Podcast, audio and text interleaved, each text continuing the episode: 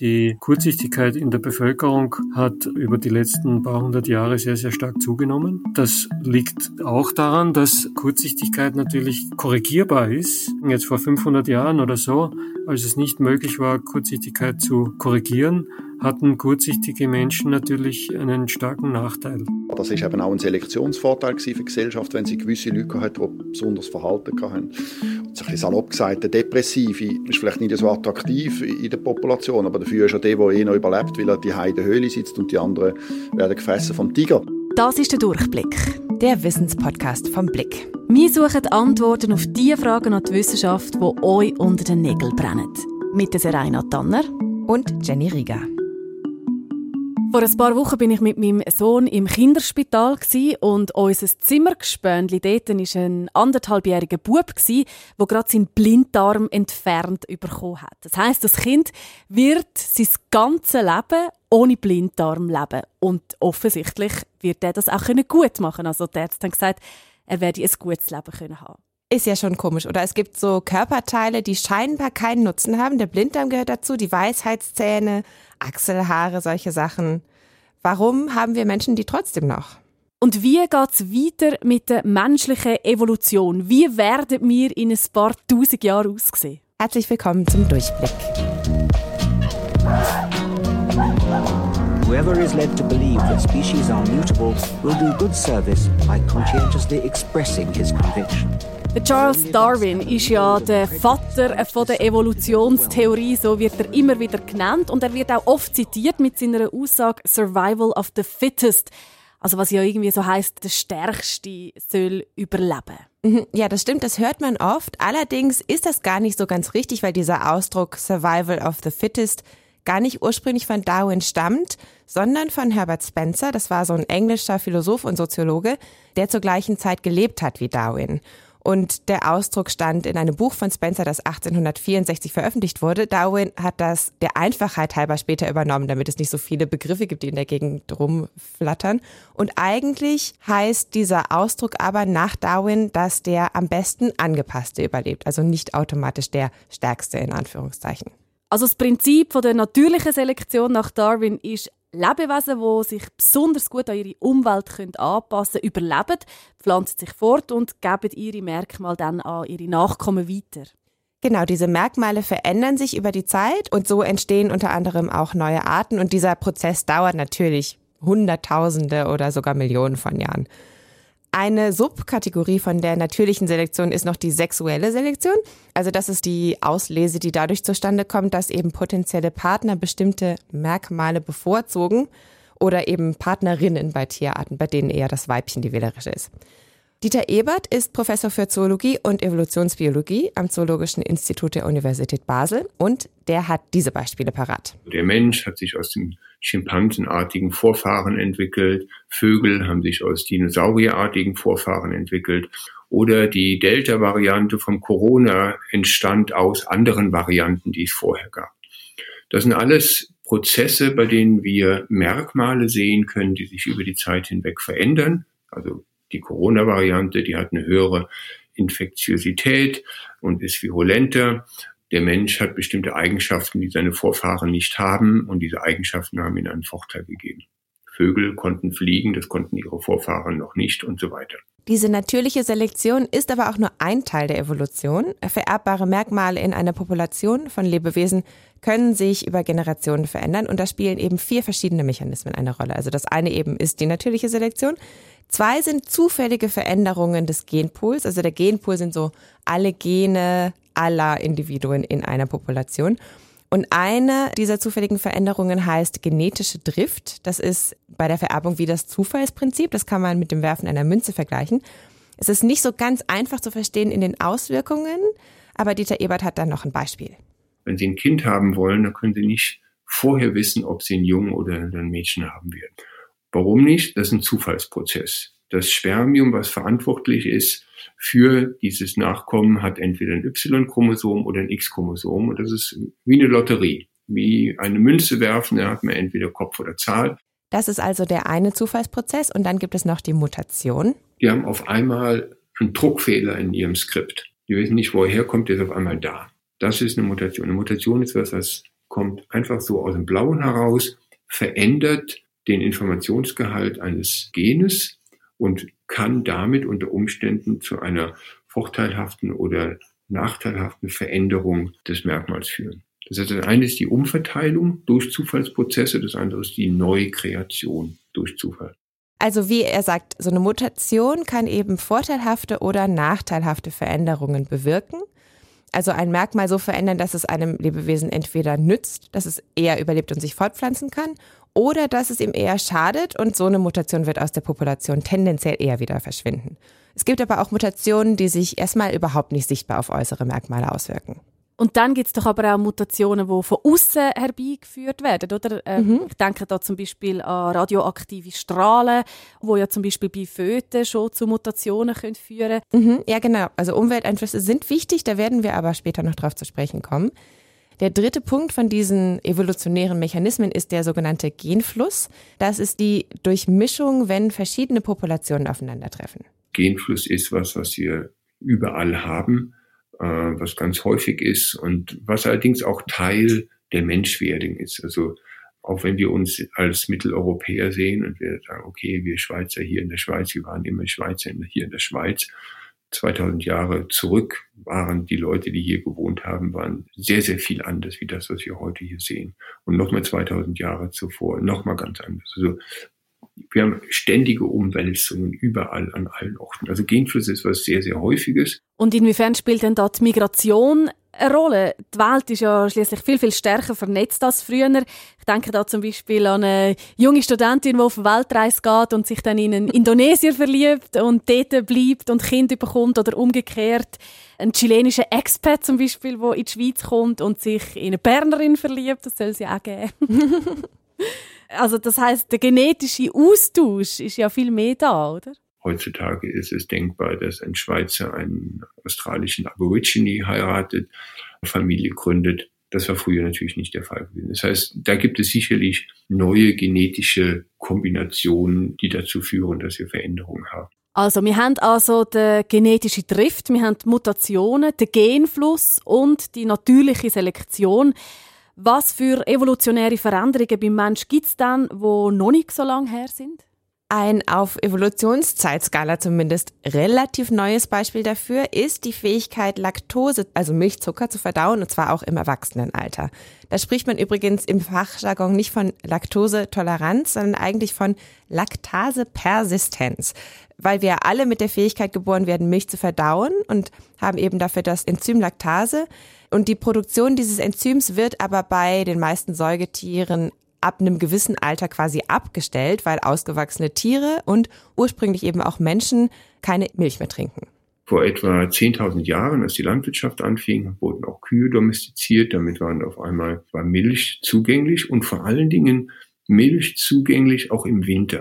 Stellen Sie sich vor, Sie leben in Nordeuropa und im Winter ist da wirklich zum einen vergleichsweise dunkel, zum anderen die meisten Nahrungsmittel sind relativ schnell dann aufgebraucht. Aber Milch ist natürlich was, was ständig von einer Kuh produziert werden kann und damit extrem wertvoll. Das heißt, man geht davon aus, die Leute, die in der Lage waren, diese Laktose zu verdauen und damit zusätzliche Ressourcen zu kriegen, hatten einen Überlebensvorteil im Winter. Das heißt, einige Menschen hatten eben eine Mutation, durch die das Laktase-Gen im Erwachsenenalter nicht abgeschaltet wurde. Das waren anfangs sehr wenige, aber die hatten dann einen Überlebensvorteil und konnten etwas mehr Nachkommen erzeugen. Und so hat eben diese Laktasepersistenz angefangen, sich in Europa auszubreiten. Es gibt Studien, die schätzen, dass das vor ungefähr 7500 Jahren angefangen hat. Eine Studie der Uni Fribourg von 2020, die geht davon aus, dass es viel später passiert ist, nämlich erst in den letzten 3000 Jahren. Und heute können 80 Prozent der Schweizer Bevölkerung Milch verdauen. Also diejenigen, die auch ihre Wurzeln in der Schweiz haben, bei zum Beispiel eben Expats aus äh, Indonesien dann weniger. An vielen anderen Orten der Welt können die Menschen nämlich keine Milch verdauen. Also in Südostasien, Südamerika, da ist das nicht sehr verbreitet. Was ja auch auffällt, ist, dass Menschen in den letzten Jahrhunderten äh, um einiges grösser geworden sind. Das merkt man vor allem, wenn man so in ein altes Bauernhaus hineinkommt, oder? Aus dem 18. oder 19. Jahrhundert. Da müssen wir uns meistens so ein bisschen ducken. Grosse Menschen äh, schlagen schon mal den Kopf an, am Tür zu sagen. Hat das dann mit der Evolution zu tun oder gibt es für das vielleicht auch noch andere Faktoren? Mhm, also es stimmt, die Menschen in industrialisierten Ländern, eigentlich fast überall auf der Welt, sind viel größer als früher, gut 10 Zentimeter größer als vor 100 Jahren zum Beispiel. Das hat aber weniger mit Evolution zu tun, denn ein Teil der Körpergröße ist genetisch bedingt. Man geht aber auch davon aus, dass die Ernährung im Kindesalter eine wichtige Rolle spielt, wie groß man dann eben als Erwachsener wird. In Holland übrigens, da sind die Menschen besonders schnell, besonders groß geworden. Vor 150 Jahren, da war ein holländischer Durchschnittsmann noch ungefähr 1,65 groß. Heute 1,82, also im Schnitt die größten Männer der Welt. Laut einer Studie von 2015 könnte da tatsächlich auch ein Selektionseffekt vorliegen, zusätzlich zur besseren Ernährung. Also in dieser Studie wurden über 30 Jahre der Reproduktionserfolg von Männern und Frauen gemessen. Und da wurde gezeigt, dass große Männer in Holland und mittelgroße Frauen mehr Kinder bekommen haben. Und dieser Effekt ist aber sehr klein.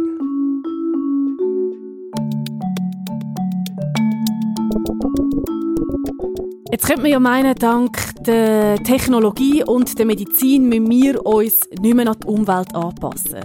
Es ist umgekehrt, oder? Wir haben die Umwelt an uns angepasst. Haben wir die Evolution eigentlich wie ausgehebelt? Oder zumindest die natürliche Selektion? Auch viele Wissenschaftlerinnen und Wissenschaftler haben diese Vermutung schon geäußert, zumindest vor so 20 Jahren oder so. Also dass eben die kulturelle Evolution sozusagen die biologische abgelöst hat, wurde schon argumentiert. Zum Beispiel der bekannte Paläontologe Stephen Gold, der hat mal gesagt, dass der Mensch sich in den letzten 40.000 bis 50.000 Jahren eigentlich nicht nennenswert verändert hat. Nein, überhaupt nicht. überhaupt nicht. Das ist ein Irrtum. Ja, Michael Taborski, man hört schon, ist da ganz anderer Meinung, wie auch die meisten Evolutionsbiologen heutzutage. Taborski ist emeritierter Professor für Verhaltensökologie an der Universität Bern. Man kann Effekte unserer biologischen Bedingtheit, die sozusagen in erster Linie durch die genetische Struktur vorgegeben ist, verändern, ja, abschwächen, verstärken, was auch immer, ja, durch alle möglichen technologischen beziehungsweise medizintechnischen Eingriffe. Aber Selektion und Evolution, die wirkt natürlich genauso wie eh und je. Das kann man nicht so einfach ausschalten, solange wir uns fortpflanzen und unsere Nachkommen sozusagen unsere genetischen Veranlagungen erben, ist das unverändert. Umgekehrt ist es aber auch schon so, wie du sagst, also der Selektionsdruck auf Menschen, der ist abgeschwächt, also viel abgeschwächter als früher durch Medizin und Technologie. Man spricht davon Relaxed Natural Selection. Zum Beispiel bestimmte Krankheiten, die vor ein paar hundert Jahren noch mehr oder weniger ein Todesurteil gewesen wären, halten uns heutzutage eben nicht mehr davon ab, zu überleben und auch Kinder zu kriegen. Und das macht sich schon auch bemerkbar.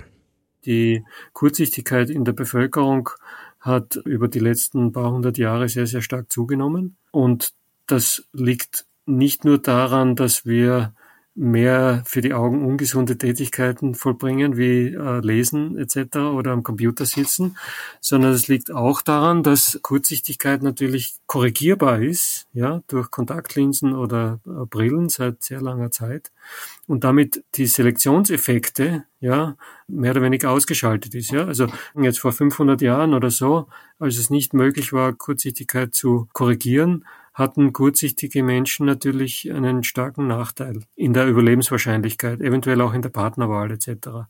Und das bedingt natürlich dann auch die Reproduktionsfähigkeit und damit die Möglichkeit, dass sich dieses Merkmal in die nächste und übernächste Generation verbreitet. Also vor 500 Jahren hätte ich zum Beispiel ziemlich schlechte Karten gehabt. Ich bin nämlich ohne Kontaktlinsen blind wie ein Maulwurf. Ich sehe dann ungefähr 10 Zentimeter weit. Zum Beispiel auch die Bluterkrankheit, die war früher ziemlich gefährlich, weil das Blut eben nicht gerinnen kann und größere Wunden dann eben schnell dazu führen, dass man verblutet. Und heute kriegt man das mit Medikamenten ganz gut in den Griff. Und es gibt sogar Forscherinnen und Forscher, die sagen, die Evolution läuft heute schneller ab als früher. Und ein Grund ist, dass die menschliche Population gewachsen ist und mehr Menschen bedeutet auch mehr potenzielle Mutationen und durch die Globalisierung gibt es eben auch mehr Genfluss, wie wir schon gesagt haben. Aber Evolution lässt sich eben am Menschen relativ schwierig erforschen, weil man ja nicht ohne weiteres Experimente machen kann und eben auch, wie wir wissen, Evolution dauert einfach lang. Also man braucht da schon ähm, sehr viel Geduld, bis man irgendwelche Veränderungen sehen kann. Aber wie lange würde es dann dauern, bis ein neues Merkmal entsteht? Kann man das sagen? Das ist nicht so einfach zu sagen. Also erstens kommt es auf die Generationszeit an. Zeiten werden in der Biologie gemessen an Generationen, jetzt nicht an Jahren, sondern an Generationen, ja. Wenn die Generationszeit beim Menschen, sagen wir mal, jetzt 25 Jahre ist oder so etwas, dann kann man sagen, ja, in 1000 Generationen, ja, das, das wären dann 25.000 Jahre oder so, ist das Potenzial, dass ein Merkmal sich verändert durch natürliche Selektion relativ hoch. Ja, 25.000 Jahre, das ist schon eine Weile. Veränderungen können durchaus auch schneller passieren, wenn zum Beispiel eben der Selektionsdruck sehr stark ist. Zweitens kommt es aber auch noch darauf an, wie dieses Merkmal genetisch angelegt ist. Also manche Veränderungen brauchen eben nur eine Mutation auf einem einzigen Gen. Das ist dann relativ schnell passiert. Aber manche Merkmale werden durch ein Zusammenspiel von vielen Genen gesteuert. Und so eine Veränderung ist natürlich viel weniger wahrscheinlich.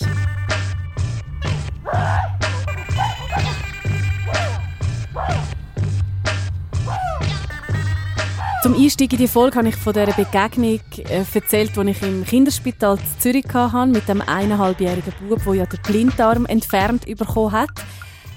Wieso kommt es eigentlich immer noch vor, dass wir doch scheinbar sinnlose Körperteile haben? Mhm. Ja, gute Frage. Zum Teil sind vielleicht auch diese Körperteile gar nicht so sinnlos, wie sie auf den ersten Blick scheinen, sondern wir wissen einfach nicht, wofür sie gut sind. Der Blinddarm ist ein ganz gutes Beispiel. Darwin höchstpersönlich glaubte nämlich noch, dass er gar keine Funktion mehr hat. Aber heute wird vermutet, dass darin gute Bakterien wohnen, also die Darmbakterien, die wir auch brauchen, um gesund zu sein. Und die sind dann quasi wie ein Reservoir. Also wenn man jetzt zum Beispiel eine Durchfallerkrankung kriegt, dann beeinträchtigt das die Darmflora. Und im Blinddarm sind dann eben diese Bakterien noch übrig und die können dann quasi den Darm wieder neu besiedeln. Ein anderes Beispiel hat Dieter Ebert genannt, nämlich den Ohrhöcker. Das ist eine knorpelige Verdickung an der Außenkante des Ohrs. Manche Leute haben da sogar eine richtig kleine Spitze am Ohr, andere Leute haben es eher so wie ich. Das ist nur, ich kann es gut fühlen, aber man kann es kaum sehen. Und ich glaube, jetzt langen sich alle die Ohren in dem Moment. Jenny, hast du das? also es ist schon, es hat schon so da so ein bisschen so ein Knorpel-Dings. Ähm, aber ich glaube nicht so, also so eine Spitze habe ich da nicht. Du? Ich, ich habe auch keine Spitze, aber ich habe auch das Gefühl, da oben fühlt sich also irgendwie oben, dann oben ein an anders der an, an der Kante, ja. wie so auf der Seite, ja. Ja, ja, ja eben, also wenn man, wenn man sich so, ja genau, oder Affenohren, also wenn man sich ja. eben so, so äh, Affen, manche Affenarten anschaut, dann haben die halt irgendwie gerade da so eine Spitze. Und woher kommt die Spitze? Was hat es mit der sich? genau, das ist eben tatsächlich ein Überbleibsel von diesen spitzen Säugetierohren. Und der Ohrhöcker hat vermutlich keine Funktion mehr bei uns. Aber auch bei solchen Aussagen muss man vorsichtig sein, weil eben auch subtile Dinge sich irgendwie in der Evolution bemerkbar machen können. Das Steißbein ist auch nochmal so ein Beispiel, oder? Das sitzt ja natürlich da, wo unsere Vorfahren mal einen Schwanz hatten, der auch zum Klettern gebraucht wurde.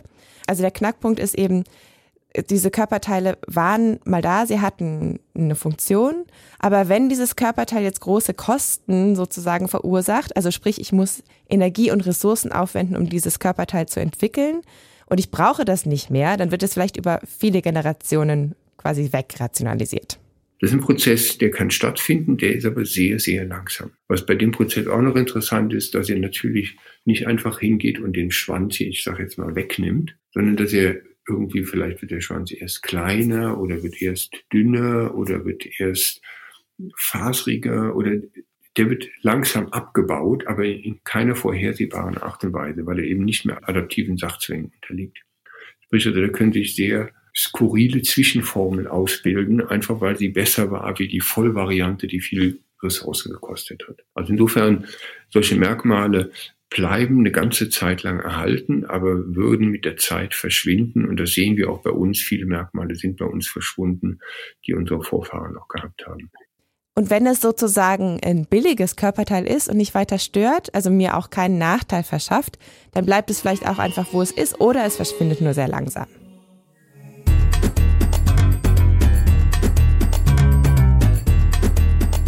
Also wir merken schon, so richtig vorhersagen lässt sich der Lauf der Evolution nicht, aber ein bisschen spekulieren müssen wir ja jetzt schon.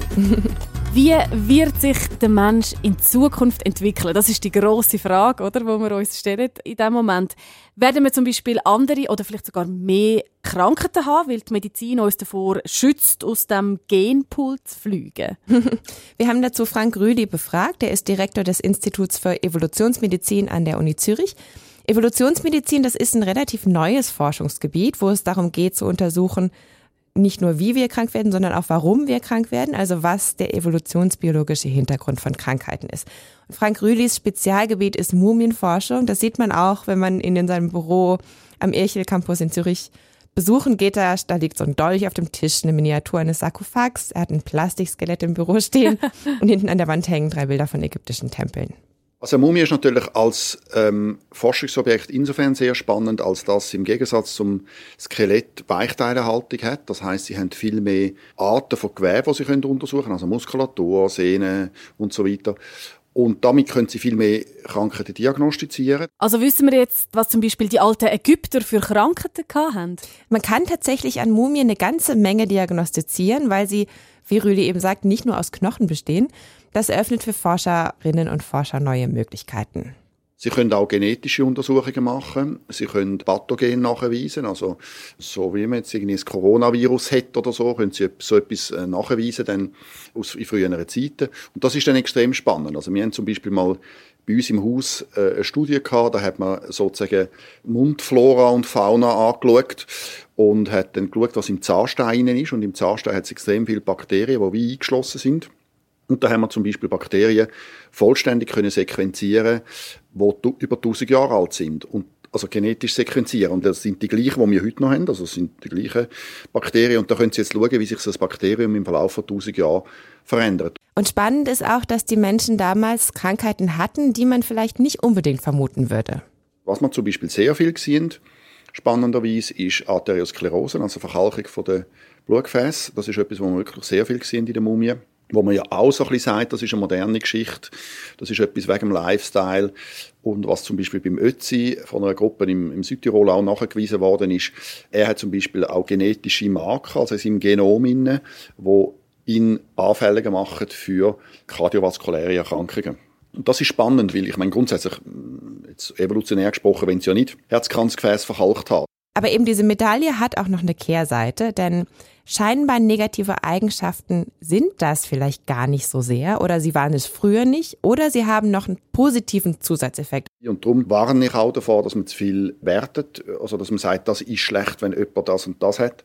Weil oft evolutionär sieht man, dass das auch so ein bisschen wie ein Trade-off ist. Also wenn man etwas in Kauf nimmt, dann gewinnt man vielleicht an einem anderen Ort etwas. Oder? Klassisches Beispiel auch aus der evolutionären Medizin sind die, viele von diesen sogenannten psychiatrischen oder psychopathologischen Erkrankungen, wo man sagt, ja, es ist nicht normal, wenn sie, ich weiß jetzt auch nicht was, schizophren sind.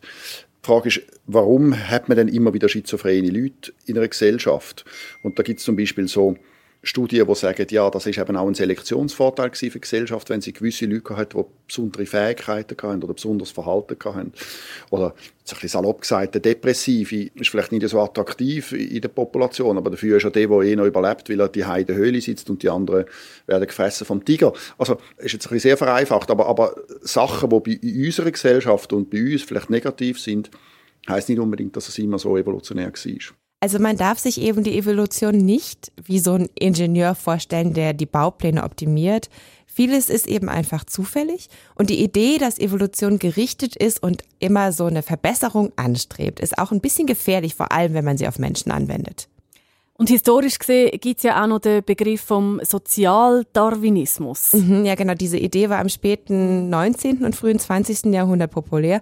Und damit wären wir auch wieder bei Herbert Spencer, interessanterweise, den wir am Anfang kurz erwähnt haben, also von dem Darwin den Begriff Survival of the Fittest übernommen hat. Und der ging eben davon aus, dass Gesellschaften auch so eine Art natürlichen Optimierung unterliegen. Und Sozialdarwinismus wurde eben schon herangezogen für alle möglichen unguten Dinge, also zum Beispiel um soziale Ungleichheit, um Rassismus und um Eugenik zu rechtfertigen. Und das ist aber eine einfach grobe Fehlinterpretation der Evolutionstheorie.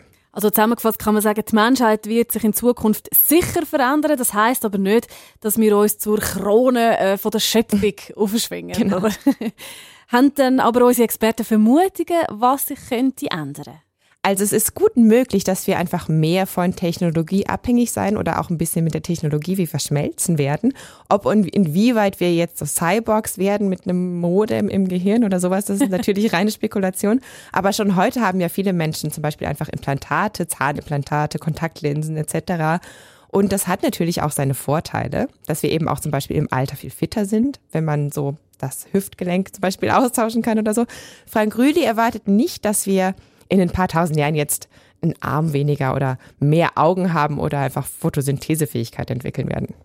Ich glaube jetzt nicht, dass man grundsätzlich vom Bauplan groß abweichen werden, eben, dass man jetzt nicht plötzlich irgendwie nur noch einen Arm haben statt zwei oder was auch immer. Ich glaube, was sich eben wird verändern, ist ein bisschen der Geist oder die Sozialisierung und das ist natürlich wahnsinnig schwierig zu messen. Eben die Resilienz, so Sachen.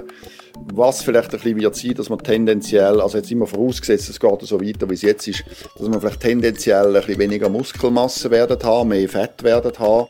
Und daher könnte es seiner Ansicht nach auch sein, dass die Knochen sich verändern. Die reagieren nämlich ziemlich schnell auf Veränderungen. Auch zunehmender gesellschaftlicher Stress könnte Auswirkungen haben, zum Beispiel in Form davon, dass es mehr psychologische Probleme gibt in der Population, was jetzt aber auch nicht unbedingt mehr Evolution im klassischen Sinn bedeutet. Die Umwelt aber verändert sich ja auch um uns herum. Ich denke da zum Beispiel an Klimawandel oder aktuell auch natürlich an die Corona-Pandemie. Könnte es dann sein, dass der Selektionsdruck in Zukunft eher wieder zunimmt? Ja, spannende Frage finde ich. Also Dieter Ebert merkt an, dass eine Veränderung sehr lange anhalten muss, also eine, eine Umweltveränderung quasi, bis wir uns daran anpassen und sich eben auch äh, auf die Fähigkeit auswirken muss, Nachkommen zu erzeugen.